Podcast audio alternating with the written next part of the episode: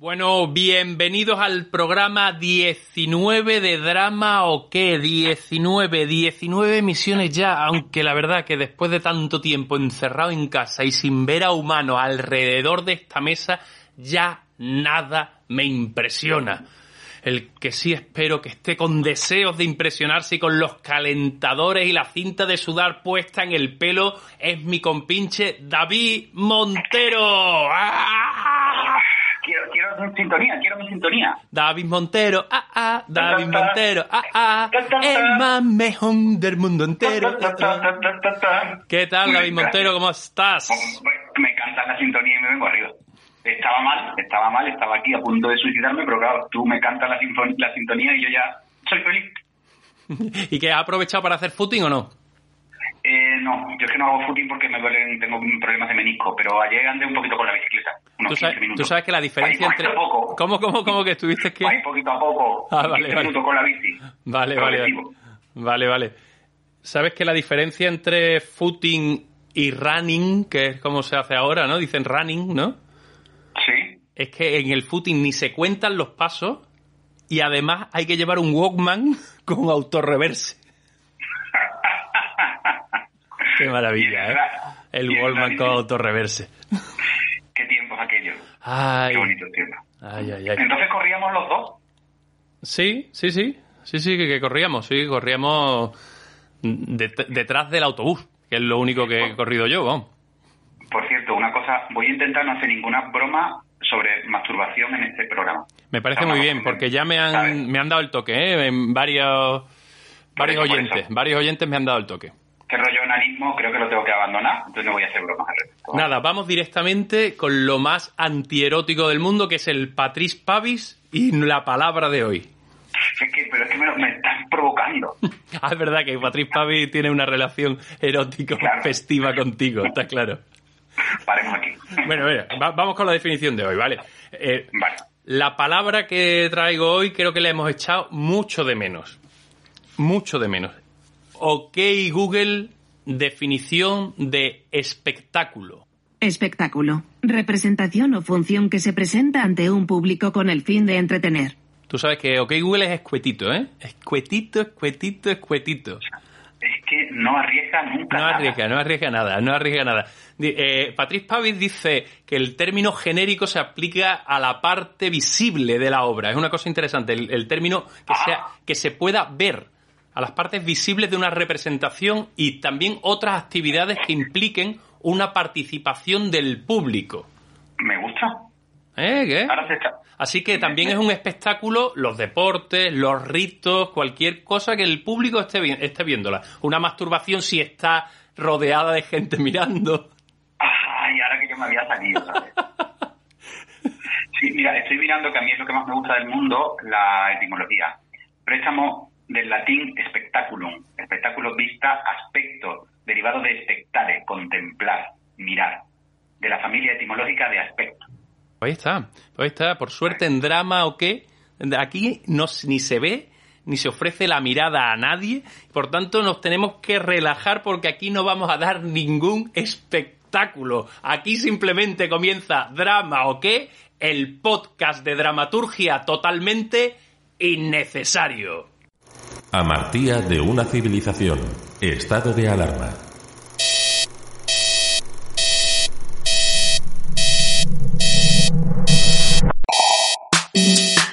Anagnórisis.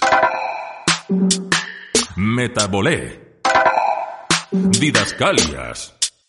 Parodos. Ibris. Esticomiti. Esticomiti. Esti... ¡Joder! ¿Drama o qué? ¿Drama o qué? ¿Drama o qué?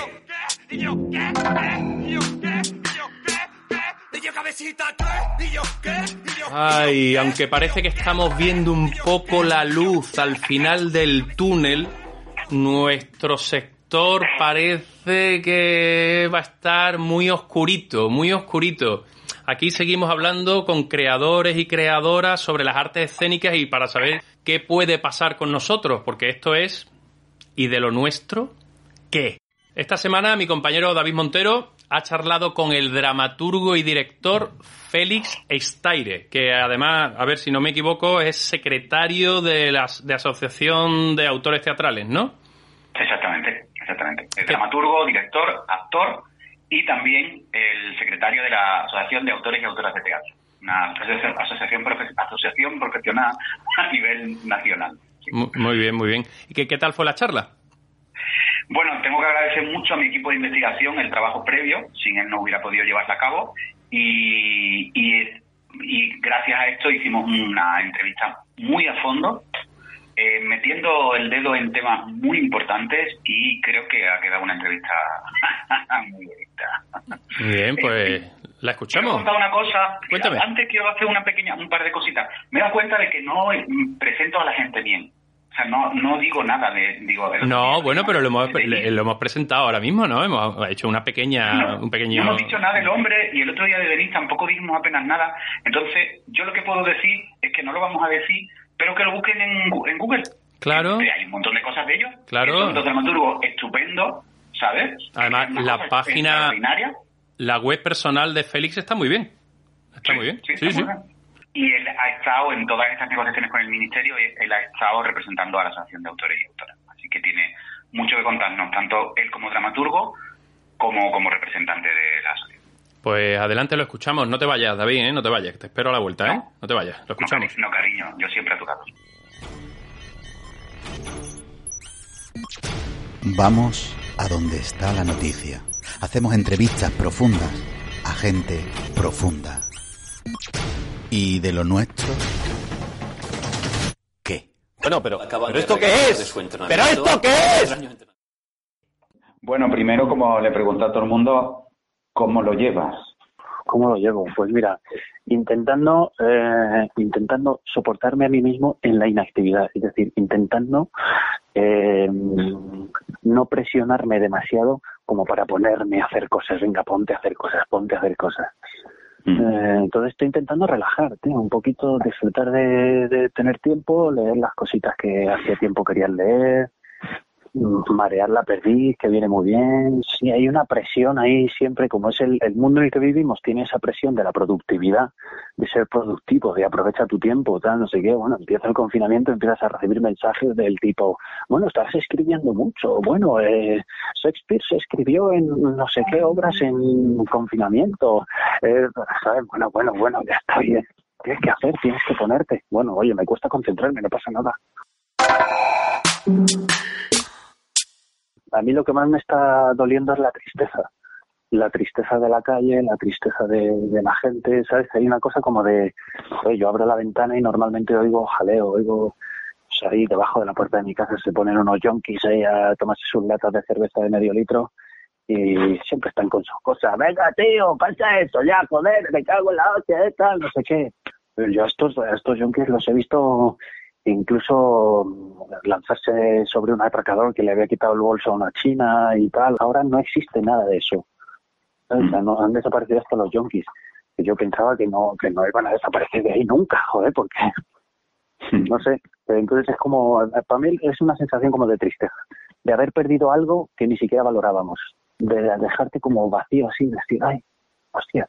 Y la cosa más tonta o más sencilla, más simple, que hemos hecho tú y yo muchas veces en Madrid, tomando una cervecita en una terraza, eh, pues ahora no, no puede ocurrir.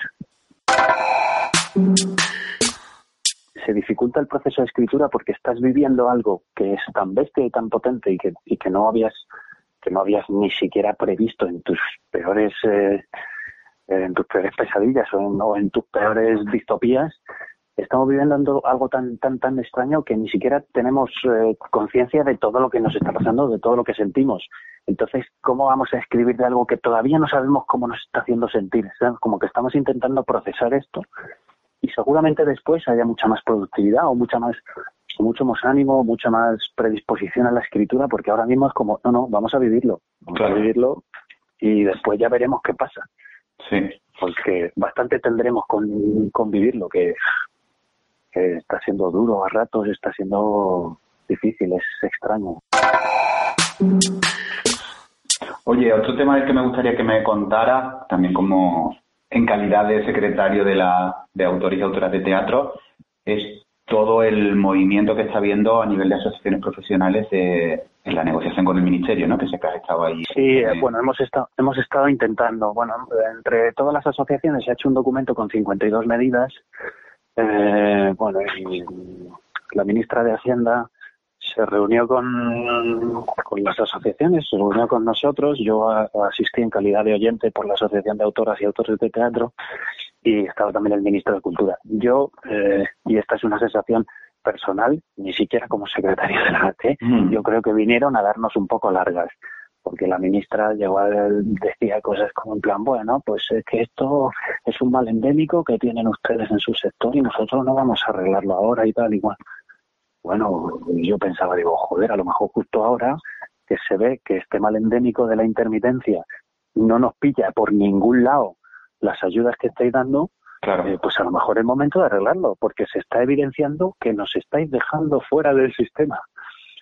Bueno, no sé, era una cosa como, como extraña. Yo, en todo lo que ella decía que no se podía hacer, yo veía la oportunidad justo de, hostia, justo el momento de hacerlo. Lo único bueno y positivo es la sensación de que, de que bueno, de que el sector está como todos a una. ¿sabes? Y eso no ha pasado nunca. Bueno, nosotros desde la AT lo que estamos intentando, de hecho estamos intentando articularlo en el resto de comunidades autónomas también. Eh, bueno, sacamos como, pensamos en varias líneas que son como nuestros puntos clave, o sea, intentar que aumenten las becas de escritura, que, que se realicen encargos de escritura dramática desde los ayuntamientos o desde los municipios, eh, para luego su posterior producción, eh, que se abonen las ayudas ya concedidas, bueno, que se fomente la programación de autoría contemporánea española en las redes y circuitos, eh, que no se reduzcan los presupuestos, bueno, todo este tipo de cosas, encargar a las entidades públicas también que, que se fomente el encargo de escrituras dramáticas, bueno, pues intentar velar un poco, porque, pues por reconstruirnos un poco, porque después de esta, que yo tengo la sensación de que nos va a tocar salir fuera, ver qué queda y a partir de ahí ver qué hacemos improvisar, Porque porque no hay no hay ninguna certeza de qué va a quedar y qué va qué va a desaparecer. ¿Cuánto trabajo has perdido? Porque además tú estabas en un momento como con mucha actividad escénica, ¿no? Habías tenido, eso tenías una obra en cartel, habías estrenado y habías tenido hacía poco otra función, no sé qué, en qué proyectos andaba. Pues yo, bueno, se nos han parado cinco semanas de exhibición de la comedia esta de la que te hablaba antes. Luego la adaptación de, una peli a, teatro. Eh, en principio, la noticia no es ni se va a posponer ni nada. La noticia es no se va a producir. Luego, pues por ejemplo, yo iba a presentar el torneo de dramaturgia, el torneo de dramaturgia se canceló, el del español, se canceló el de Avilés también, que iba a ir al de Avilés. Em, y eso así como de, de manera inminente, o sea, de, de, lo que tenía que hacer ahora entre, entre marzo, abril y, y mayo. Fíjate, el otro día yo estaba escuchando vuestro programa y pensando en, en la poética de Aristóteles y cómo vais eh, diciendo una cosa por aquí, otra cosa por allá. Digo, a mí no hacían más que venírseme a la cabeza todo el rato las pelis de Bollywood, tío. Hmm. Yo digo, ¿cómo trataría? O sea, me encantaría conocer al Aristóteles hindú que les ha hecho imaginarse cosas como, venga, ahora vamos a poner a 200 soldados y los 200 soldados se hacen una bola. Después la bola rueda y pasa por encima de tres coches. Después empiezan a disparar. Después no sé qué, después no sé cuánto. Dejando un libro del Aristóteles hindú, por favor, que seguro que lo hay. Hay una pregunta final que hacemos a todo el mundo, que es ¿cuál es tu palabra favorita de la poética de Aristóteles? mi palabra favorita es patos. Patos. El patos, tío. A mí el lance patético me encanta, tío. El lance patético ahí cuando pues, se arranca los ojos, tío. Este, este tipo de cosas, tío. A mí el lance patético me encanta. Sí, sí. El lance patético. Para mí el lance patético, sí. Pues votamos, ponemos un, voto más al patos. bueno, Felipe, muchas gracias por el ratito de conversación y que vaya bien.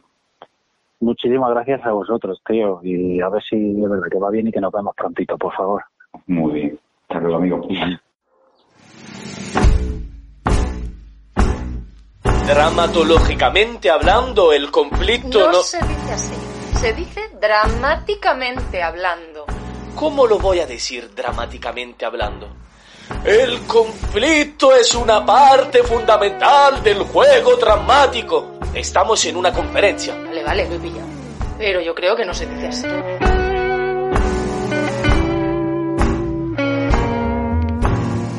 Aquí estamos de nuevo, Hugo. Estupenda entrevista. Enhorabuena, compañero. Gracias. Siempre gracias a mi equipo, que es el que realmente trabaja duro. Un Yo equipo- como Jordi Évole de, la- de la dramaturgia.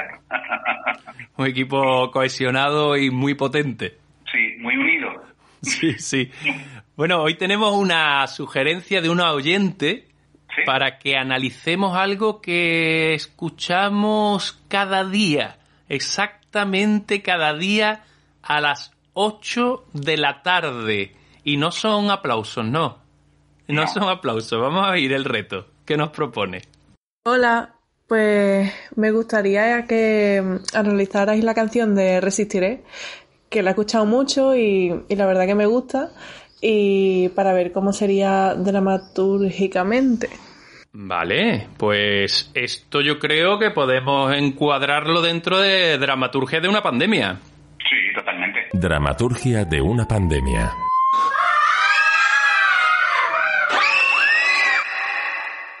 Pues vamos a ello, ¿no? Sí, sí, yo de hecho, como ya me lo veía venir, me ha, me ha gustado mucho, y mira que no lo habíamos hablado, que, lo primer- que la palabra que hayas utilizado es espectáculo.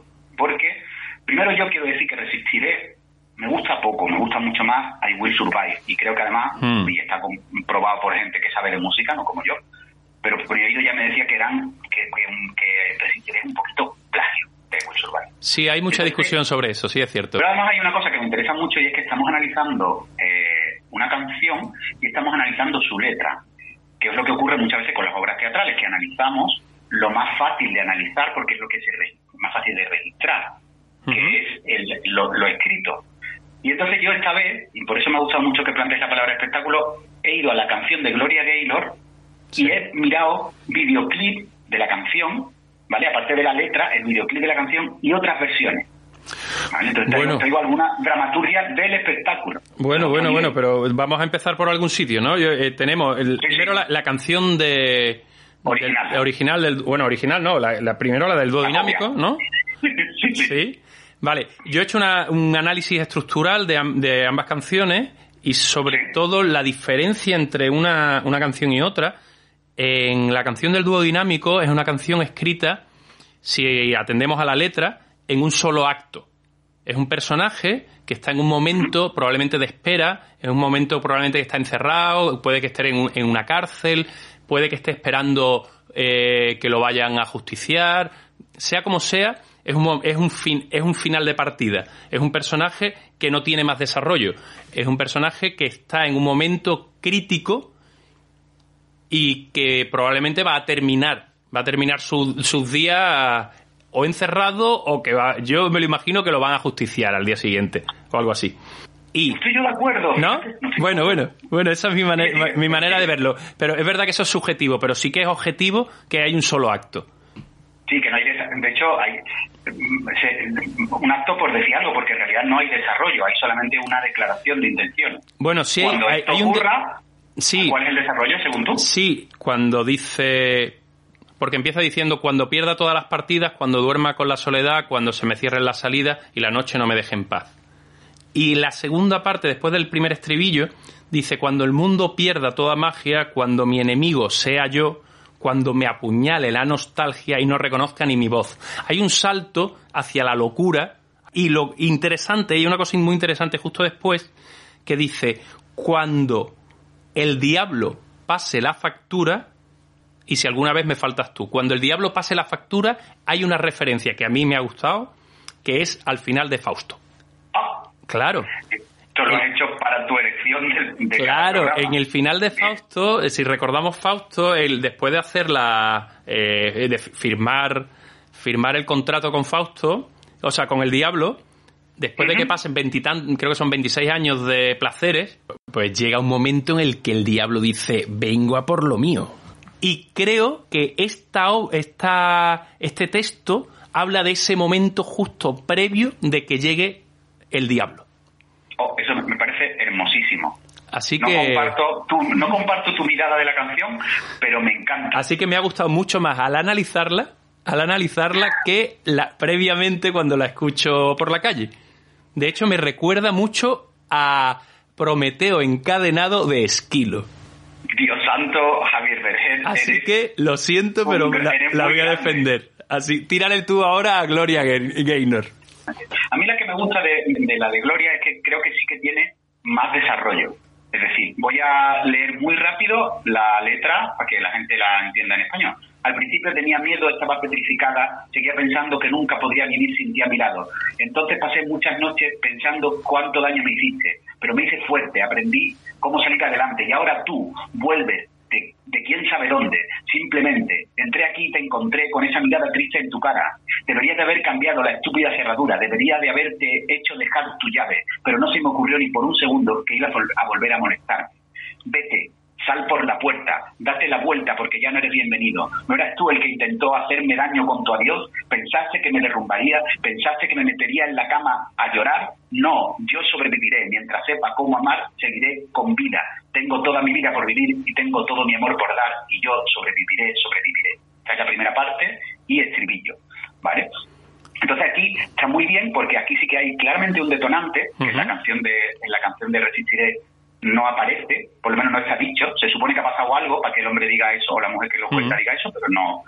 Pero aquí sí. Claro, o sea, eh, sí, ella sí. está contando que cuando se quedó, cuando se separó de la persona con la que habla, estaba fatal, no sé cuánto, pero que poco a poco ha, ha rehecho su vida y ahora esa persona ha vuelto a la casa con la llave que tenía, sí. como queriendo volver con ella. Sí. Y la persona que canta le dice, ni de coña, eso ya pasó tiene acción en el presente. Digamos que uh -huh. eh, para mí resistiré sería como un momento detenido en el tiempo, uh -huh. que pues eso tú haces ante una situación X, plantea, resistiré lo que planteas como una declaración de intenciones. Cuando pasen todas estas cosas, yo voy a aguantar.